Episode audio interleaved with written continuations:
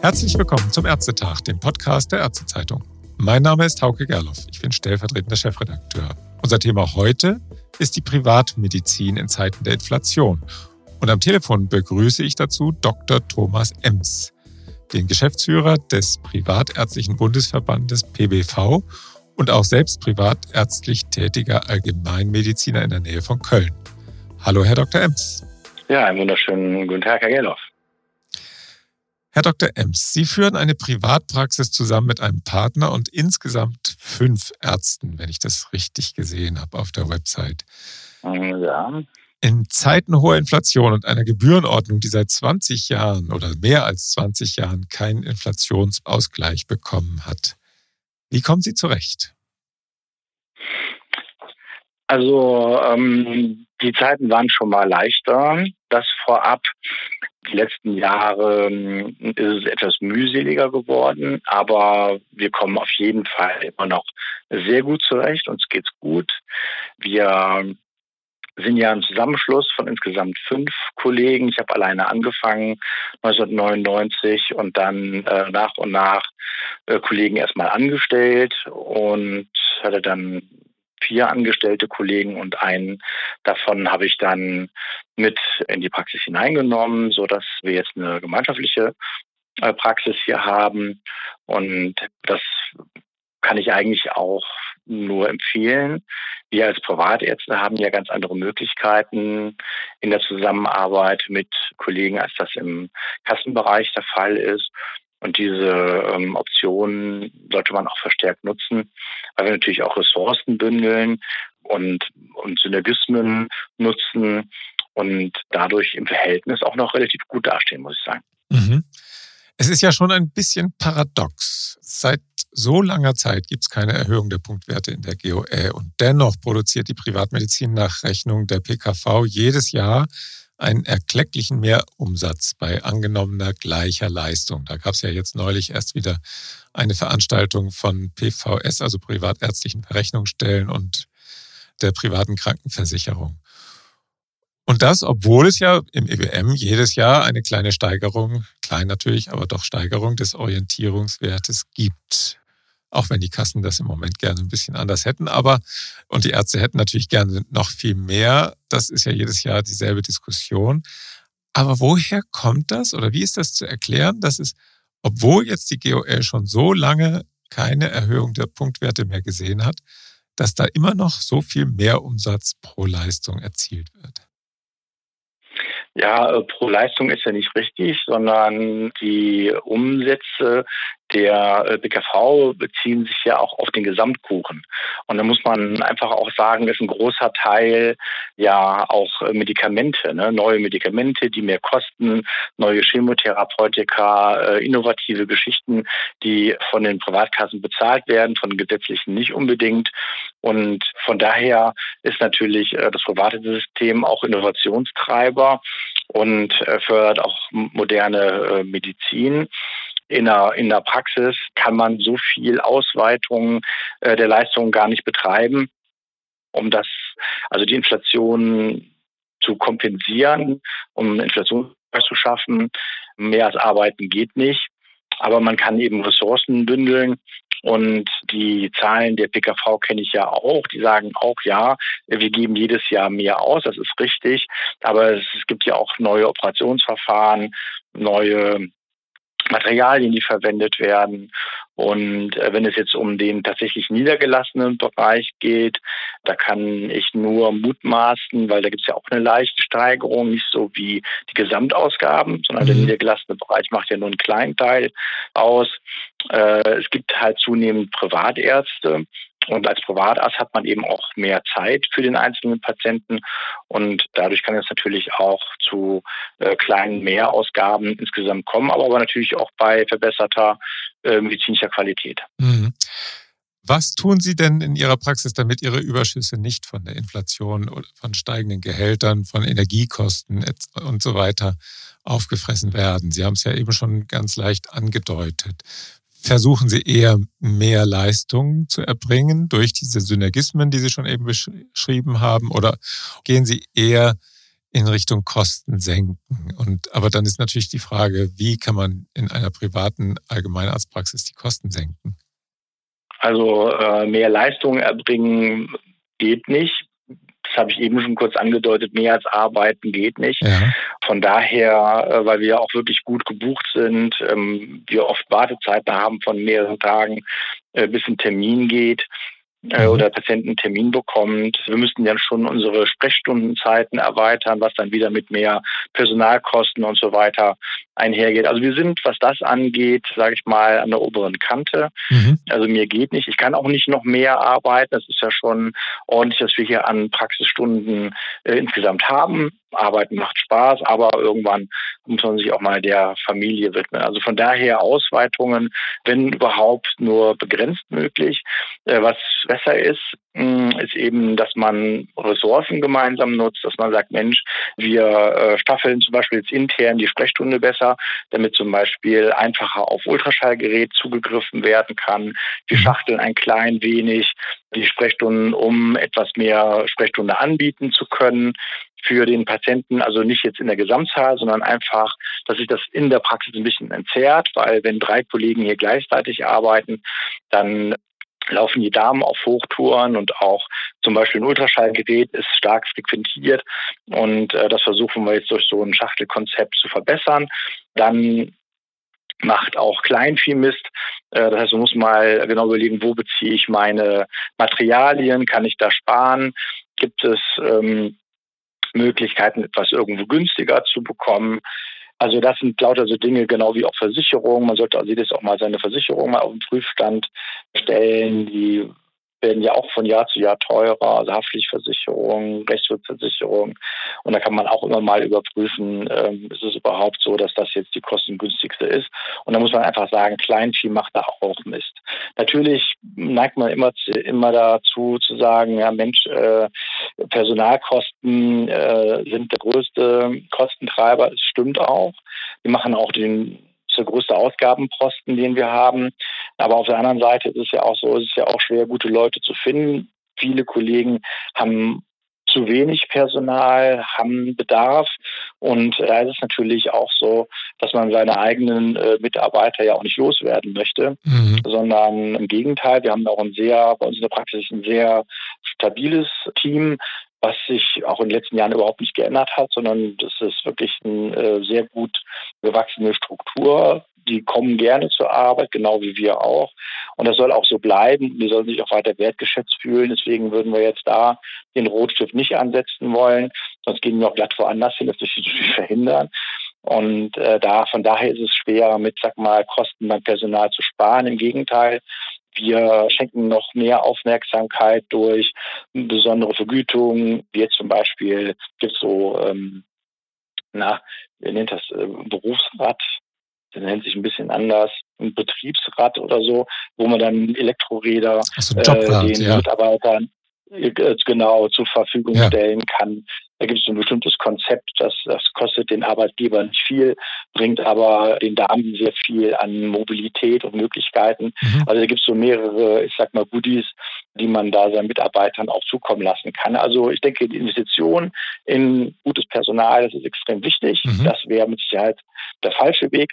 Aber an Ausgaben zu sparen, ob das jetzt, ich sag mal, der Austausch von Glühbirnen ist, ob das ist, dass man sich mal zusammensetzt und überlegt, ja, wo kann ich Energie sparen in der Praxis, wo brennt vielleicht doch Tag und Nacht das Licht, was man ändern könnte, wo kann ich an Versicherungen sparen. Also Dinge, die jetzt einen in der täglichen Arbeit jetzt nicht einschränken, sondern einfach erstmal ein bisschen Zeit brauchen, um sich darum zu kümmern. Die meisten Kollegen kümmern sich ja gar nicht um sowas. Das läuft einfach jahrelang immer weiter, weiter, weiter, ohne dass es sowas nochmal äh, vorgenommen wird. Dazu kann ich nur raten. Wir sind auch da, wie gesagt, das summiert sich doch ganz nett auf, was man da dann im Laufe des Jahres zusammenbekommt, wo man doch ein bisschen sparen kann. Mhm. Aber ein Ausgleich äh, der Inflation oder, oder dass man sogar noch mehr Gewinne macht, das sehe ich nicht.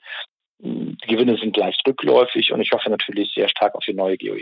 Ja, da kommen wir gleich noch zu. Vielleicht noch, Sie machen ja beim Tag der Privatmedizin im, am letzten Novemberwochenende, da halten Sie auch einen Workshop zu diesem Thema, nicht? Da gehen Sie dann nochmal weiter ins Detail. Ja, der Genau, der Dr. Gepp und auch eine äh, junge Kollegin, die gerade erst den Umstieg von der Kassen zur Privatpraxis gemeistert hat. Wir halten zusammen einen Workshop auf dem Tag der Privatmedizin am Samstag, den 26. November. Und da werden natürlich noch ganz viele Tipps gegeben und wird auch nochmal ins Detail gegeben zu diesen mhm. ganzen Themen, genau. Vielleicht mal ein konkretes Beispiel. Es ist ja bekannt, dass in der alten GOL, zur neuen kommen wir gleich, die Gesprächsleistungen ja nicht gerade üppig honoriert werden. Teilweise sogar eher, also kaum besser als in der, in der Kassenmedizin. Wie gehen ja, Sie? oder sogar schlechter, wenn man die äh, psychologischen Leistungen angeht. Ja. Es wird, ist ja sogar die EBM vorne, vor der GOE sogar inzwischen. Mhm.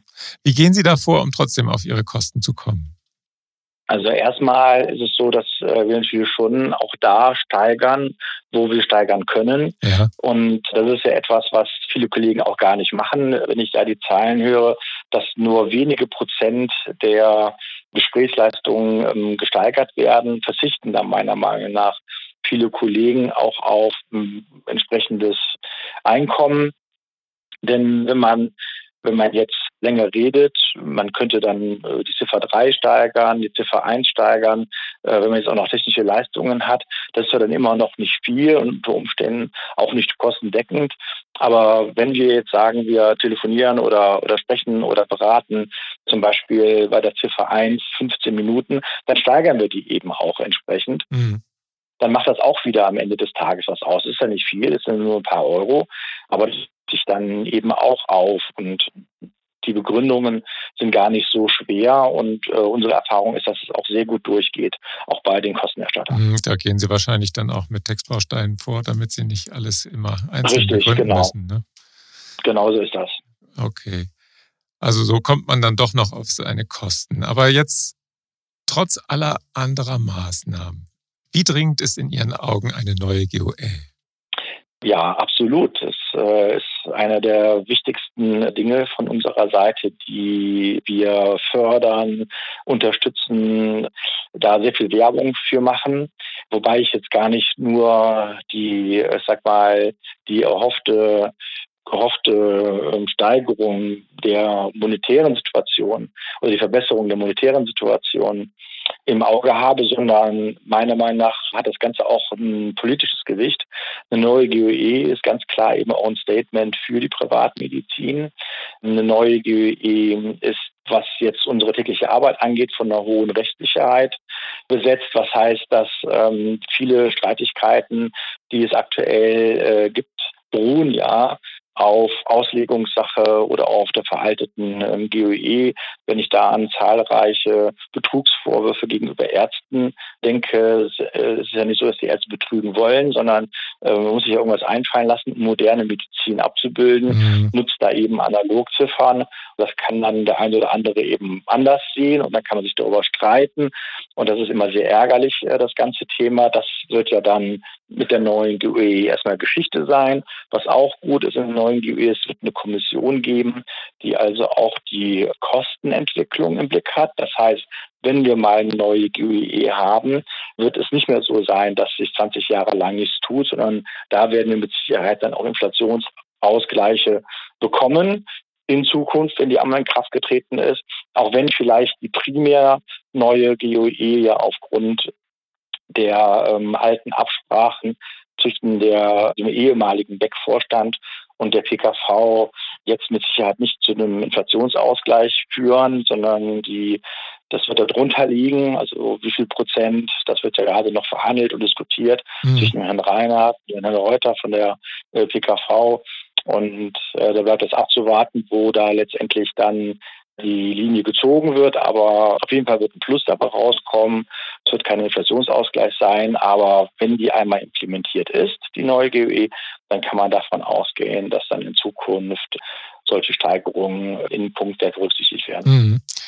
Welche Chancen räumen Sie denn dem Projekt ein inzwischen? Also der Bundesgesundheitsminister war ja sehr, sehr äh, zurückhaltend, als ihm die neue GOE übergeben wurde, symbolisch, oder es war ja tatsächlich das, das neue Werk. Gibt es da noch Möglichkeiten, Chancen oder sind Sie auch skeptisch? Mm, ja, also mm, es ist so, der, der Herr Lauterbach hat natürlich seine eigenen Interessen Und rein historisch gesehen, wenn man ihn kennt und auch seine Grundeinstellungen kennt, würde natürlich lieber alles andere machen, als eine neue GE verabschieden. Und äh, das wird er auch versuchen zu verhindern. Das heißt, es äh, wird ein ziemlich hoher Druck unter Umständen auch aus der eigenen Fraktion notwendig sein, äh, bis er dem dann zustimmt und es dann eben zu einer Verabschiedung der neuen äh, GOE kommt. Von sich heraus wird das mit Sicherheit nicht tun. Ich sehe schon noch Chancen. Also ich denke jetzt nicht, dass dazu komplett abgefahren ist, auch wenn die Chancen eher gering sind in dieser Legislaturperiode, die neue GOE durchzubekommen bin ich noch nicht hoffnungslos. Es läuft ja auch einiges im Hintergrund und ich weiß, dass es viele viele Parteigenossen aus der SPD auch gibt, die persönlich eher für die verabschiedenden neuen GOE sind, auch wenn der Herr Lauterbach dagegen ist. Also wir müssen einfach sehen, dass es mehr gärt, mehr rumort und er mehr Gegenwind bekommt und dann klappt es vielleicht doch noch. Mhm. Sind Sie oder wie sind Sie als privatärztlicher Bundesverband da eigentlich politisch vernetzt? Mm, ja, auf mehreren Ebenen. Also einmal sind wir natürlich hervorragend mit der Bundesärztekammer vernetzt, Herrn Dr. Klaus Reinhardt und auch anderen tollen Mitarbeitern in seinem Team. Äh, wir sind hervorragend versetzt mit der PKV über Herrn Dr. Reuter und auch, auch anderen äh, Mitarbeitern in seinem Team. Wir sind hervorragend vernetzt mit der PVS Herrn Tilgner zum Beispiel. Und das äh, bringt schon insgesamt alles viel. Wir haben immer sehr gute Ansprechpartner, finden offenes Ohr. Und wenn ich mal denke, als diese ganze Diskussion war, äh, mit äh, Impfen für Privatärzte, was ja erstmal ausgeschlossen war. Da hatten wir auch mit Herrn Spahn persönlich sehr viel Kontakt und äh, sehr viele Meetings, auch mit hochrangigen Mitarbeitern aus dem Bundesministerium für Gesundheit. Das haben wir natürlich über die Jahre auch aufgebaut. Jetzt ist der Herr Lauterbach dran, hat ein neues Team mitgebracht und da müssen wir natürlich erstmal so ein bisschen unsere Finger strecken, aber wir sind auf einem guten Weg.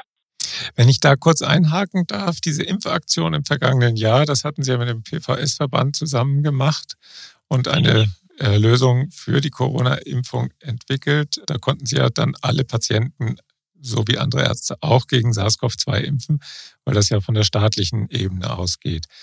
Hat sich das eigentlich gelohnt? Ist da richtig was? Äh, sind da viele Patienten auch zu Ihnen gekommen? Konnten Sie da so oh, ein bisschen ja. aus, Ihrer, äh, aus Ihrer Ecke äh, Privatärzte ein bisschen rauskommen?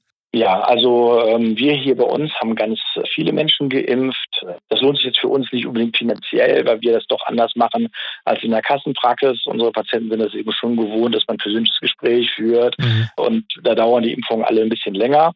Mhm. Wir nehmen uns auch Zeit dafür und klären die auch auf und dann sitzen die hier und also ich würde es nicht sagen, dass das einen finanziellen, ähm, also die 20 Euro, die wir da bekommen, meine ich, vielleicht sind es auch 26 inzwischen, irgendwas ist das glaube ich ein bisschen mehr geworden. Das ist jetzt nicht, wo wir jetzt sagen, boah, da haben wir jetzt einen tollen Verdienst und machen da viel Gewinn, wenn wir uns für jeden Patienten eine Viertelstunde Zeit nehmen, was wir machen. Mhm. Ich weiß aber, dass es Praxen gibt, die da deutlich schneller durch sind und äh, in fünf und drei Minuten Taktung impfen. Da ist das natürlich dann auch finanziell durchaus interessant. Äh, das Schöne für uns ist, dass wir mh, zum Beispiel ja auch Kassenpatienten impfen konnten, ohne dass für die Kassenpatienten Kosten entstanden sind. Mhm. Und so haben die mal unsere Praxis kennengelernt, wenn zum Beispiel der, der Vater privat versichert ist und die äh, Familie gesetzlich, dann konnten wir die ganze Familie impfen. Dann kamen die auch mal hier in die Praxis, haben das mal so gesehen. Und äh, das war auch schon ganz gut. Es war eine gute Promotion, muss ich sagen. Also der eine oder andere Patient ist dann auch als Selbstzahler geblieben, was ja sowieso grundsätzlich zunimmt, wenn ich überlege, als ich angefangen habe, da waren jeder Sechste war hier gesetzlich versichert und Selbstzahler. Inzwischen ist es jeder Dritte und jeder zweite neue Patient, der zu uns kommt, ist Selbstzahler. Also das hat sehr stark zugenommen. Und ich kenne ganz viele Kollegen, die sich an der Impfaktion beteiligt haben. Und das äh, doch würde ich sagen, war ein großer Erfolg, auch für uns als Verband, muss man sagen, auch für den PV-Verband, wo ich hier nochmal ein schönes Dankeschön loswerden möchte, die ja doch mit einer sehr großen, auch monetären Unterstützung äh, das Projekt in Leben, ins Leben gerufen haben und viele Kollegen sich beteiligt haben und wir als Verband auch viele neue Mitglieder über diese Aktion gewonnen haben. Mhm. Kommen wir zurück auf die Ebene der Praxis. Sie haben es eben schon erwähnt. Äh, Sie behandeln als Privatpraxis auch GKV-Patienten und gar nicht so wenige. Sie haben jetzt gesagt, jeder zweite Neupatient. Mhm. Da sind Sie ja dann auch letztlich Konkurrenz für die normalen Kassenpraxen, also für die Vertragsärzte und Vertragsärztinnen. Wie positionieren Sie sich da? Ich meine, Sie sind ja nun keine ganz kleine Praxis. Hm, das ist richtig, wobei ich mich nicht als Konkurrenz sehe, sondern eher so als Entlastung, äh, ja. weil die Patienten kommen ja zu uns mit oft sehr, ich sag mal, zeitintensiven Themen. Ja. Die haben oft lange Krankheitsgeschichten und äh, da hat dann der, sag mal, der durchschnittliche Kassenarzt sehr wenig Zeit, sich darum zu kümmern oder sie haben oder der Patient hat das Gefühl, dass sich nicht ausreichend gekümmert wird oder dass entsprechende Untersuchungen gemacht werden. Und dann kommen die halt hier hin und dann äh, gleichen wir das dann eben sozusagen auch wieder aus und nehmen uns eben die Zeit und äh, gucken, was ansteht und untersuchen und machen oft auch andere Behandlungsoptionen. Also wir sind ja hier in der Praxis auch äh, im Sinne der integrativen Medizin tätig. Und äh, wenn jetzt jemand einen rein schulmedizinisch denkenden, arbeitenden Hausarzt hat, dann äh, können wir natürlich da die Arbeit sehr gut ergänzen. Also sehe mich ja nicht als Konkurrenz äh, zu den Kassenpraxen für Kassenleistungen schicke ich die auch wieder dahin und sage, pass mal auf, ähm, du kannst hier viel Geld ausgeben, aber das und das ist eigentlich eine Kassenleistung. Frag doch mal deinen Hausarzt, ob er das nicht für dich tun kann. Dann musst du das hier bei uns nicht zahlen. Und wenn du die Ergebnisse hast, kommst du wieder zu mir zurück. Also von daher klappt die Zusammenarbeit eigentlich ganz gut. Mhm. Und der Patient ist auch zufrieden und weiß, dass, dass wir auch seine Kosten im Blick haben. Mhm. Herr Dr. Ems, der Praxenmarkt im GKV-Bereich vor allem wird teilweise, also vor allen Dingen in manchen Fachgruppen, zum Beispiel Augenärzten oder Zahnärzten, ziemlich kräftig durchgemischt von MVZ-Ketten in Investorenhand. Das ist ja ein hochpolitisches Thema im Moment. Auch bei Hausärzten fängt es ja an. Wie sieht es denn da eigentlich im privatärztlichen Bereich aus? Hat bei Ihnen schon jemand angeklopft für die Übernahme Ihrer Praxis? Ähm, äh, ja, hat. Ich habe äh, mehrere Angebote bekommen, aber jetzt nicht von MVZ, sondern von Kollegen, die einfach sehr gerne mit eingestiegen wären oder schon angekündigt okay. haben, dass sie Interesse hätten, jetzt meine Praxis, ja, wir nennen uns ja Gesundheitszentrum mit fünf Ärzten und einer sehr breiten Ausrichtung, äh, zu übernehmen. Aber das äh, wollte ich nicht. Ich wollte, dass hier patientenorientiert nach und nach irgendwann das Zepter in junge Hände kommt. Und von daher habe ich dann hier meinen Kollegen aufgebaut und ziehen jetzt hier an einen Strang. Und ich weiß ganz genau, dass wenn ich dann irgendwann mal, also ich bin ja noch gefühlt jung und auch noch viele, viele Jahre hier, aber irgendwann wollte ich eben auch mal was kürzer treten, dass das dann alles auch im Sinne der Patienten weiterläuft. Mhm. Es gab mal von Seiten der privaten Krankenversicherer hier in Köln ich meine, die DKV und die Zentralkrankenversicherung hatten mal ein eigenes MVZ ähm, aus dem Boden gestampft, ein privater MVZ, um ihre Patienten da selbst zu versorgen. Das ist gescheitert, was einfach daran liegt, dass die Patienten schon auch ihren festen Ansprechpartner wollen, ihren Arzt ihres Vertrauens haben möchten, von dem sie behandelt werden und nicht die Tatsache, dass wenn sie dreimal die Woche kommen wegen des gleichen Krankheitsbildes, sie drei verschiedene Ärzte sehen, äh, weil gerade deren Schicht ist oder der andere gerade nicht da ist. Und deswegen sind diese Konzepte gescheitert. Die haben dann wieder geschlossen, also die ähm, private VZ, die es hier in Köln gab. Das ist aber auch schon einige Jahre her. Und seitdem kenne ich auch keins, was irgendwann geöffnet hat. Mhm. Wichtig ist die patientenorientierte, Patienten, die zuwendungsorientierte Medizin, die individualisierte äh, Medizin, das ist das, was die Menschen möchten. Die möchten als Mensch wahrgenommen werden, die möchten als Individuum wahrgenommen werden. Und von daher, glaube ich, ist es auch nicht ganz so einfach, je nach Schema F und in Masse zu arbeiten, wie das eben in manchen anderen ähm, im VZ äh, leider stattfindet. Mhm. Herr Dr. Ems, vielleicht zum Schluss noch eine kritische Frage. Die Privatärzte sind ja auch innerärztlich bei manchen Kollegen gar nicht so besonders beliebt. Und zwar aus einem Grund, dass, dass sie eben nur einen Teil der Patienten behandeln, der vielleicht ihre Hilfe sogar weniger braucht als, als der ärmere Teil der Bevölkerung. Und vielleicht ein bisschen ketzerisch gefragt, sind Sie glücklich weiterhin mit der Entscheidung für die Privatpraxis, obwohl Sie eben vielleicht manche Menschen, die aus finanziellen Gründen bei Ihnen eigentlich kaum landen können, eben da nicht mit ihrer Leistung zur Verfügung stehen können? Also das ist ja eine sozialpolitische Frage fast schon. Ne? Ähm, ja, äh, wobei ich sagen muss, es liegt ja auch an jedem selbst. Wenn da jemanden vor sich sitzen hat, wo er weiß, dass er nicht viel Einkommen hat, wie er die Rechnung bemisst. Wir dürfen nicht umsonst behandeln, das ist richtig.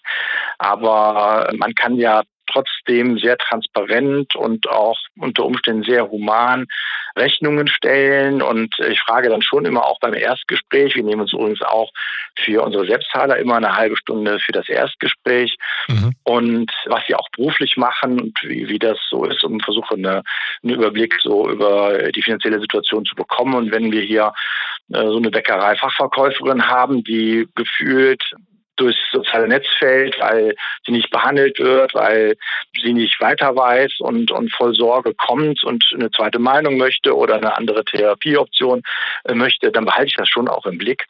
Und ich mache mir ja regelmäßig den Spaß. Also spätestens nach dem zweiten Mal, wenn die hier sind, dann rutschen die oft ein bisschen unruhig mit dem Po auf dem Sessel hier hin und her. Und dann fragen sie, ja, ich muss alles selber zahlen, was kostet das denn hier? Und dann mache ich mir häufig Spaß und frage dann, ach, was sie denn schätzen würden. Ne? Also ich sehe ja mit einem Klick auf dem Computer, welche Kosten da zusammenkommen bei den zwei, drei Behandlungen. Mhm. Und äh, also in 90 Prozent der Fällen schätzt der Patient das zwei- bis dreifache okay. von dem, was es eben eigentlich kostet. Mhm. Und also wirklich, also von ganz anderen Summen aus. Und dann sagen, wenn ich dann die Summe sage, die es dann tatsächlich ist, dann sind die total erleichtert und sagen, ach, da kann ich ja öfters kommen. Ah, ja. Und, äh, und das ist eben ein, ein, ein Phänomen, was ich sehr häufig beobachte, dass die Leute denken, ja Mensch, ich gehe zum Privatarzt und dann bin ich direkt ein paar hundert Euro los, das muss ja gar nicht sein. Sondern man kann ja auch im Vorfeld sagen, Mensch, pass mal auf, ähm, ein Erstgespräch und vielleicht eine kleine Untersuchung kostet ungefähr das. Und äh, das ist dann oft viel weniger, als die denken, was es in Wirklichkeit kosten würde. Und da kann man ja sehen, wie man weitermacht. Äh, arbeitet man zusammen weiter oder schickt man den Patienten zu einem, zu einem fachärztlichen Kollegen, mit dem man auch gut vernetzt ist. Also wie viel Facharzttermine habe ich schon für Kassenpatienten gemacht? Mhm. Einfach weil ich gut vernetzt bin und dann haben die da viel schneller einen Termin bekommen, als es ursprünglich der Fall war. Mhm. Also so gesehen kann man da eben auch was Gutes tun. Und bevor ich mich privat als niedergelassen habe, habe ich ja in riesengroßen orthopädischen und allgemeinmedizinischen Praxen gearbeitet, äh, wo mehrere hundert Patienten am Tag durchgehauen wurden. Habe ich gesagt, nee, das, so möchte ich nicht arbeiten. Na, ich, äh, das ist für den Patienten nicht schön, das ist aber auch für den Arzt nicht schön. Also mir tun ja auch die Kassenärzte leid, die ja oft gezwungen sind, im Minutentakt Medizin, Medizin zu machen. Und das ist hier anders. Mhm. Das ist einfach hier anders und das ist das Schöne. Ich freue mich, dass ich für jeden Patienten, der über die Schwelle meiner Praxis kommt, die für ihn bestmöglichste Therapie und Medizin machen darf, machen kann und das alles in seinem, in seinem Sinne, im Sinne des Patienten. Ja, das war doch ein schönes Fazit. Herr Dr. Ems, haben Sie vielen Dank für diesen wie immer interessanten Austausch. Wir sehen uns wieder sicher beim Tag der Privatmedizin am 26. November in Frankfurt. Da ist die Ärztezeitung ja auch Medienpartner. Und wie wir festgestellt haben, es gibt viel zu diskutieren. In diesem Sinne, bis bald und alles Gute für Sie. Ja, vielen lieben Dank. Ja, danke und ich freue mich auch schon jetzt auf den 26.11. Sie persönlich wiederzusehen. Vielen Dank für das Gespräch. Und auch vielen Dank fürs Zuhören. Bis zum nächsten Ärztetag. Tschüss. Tschüss. tschüss.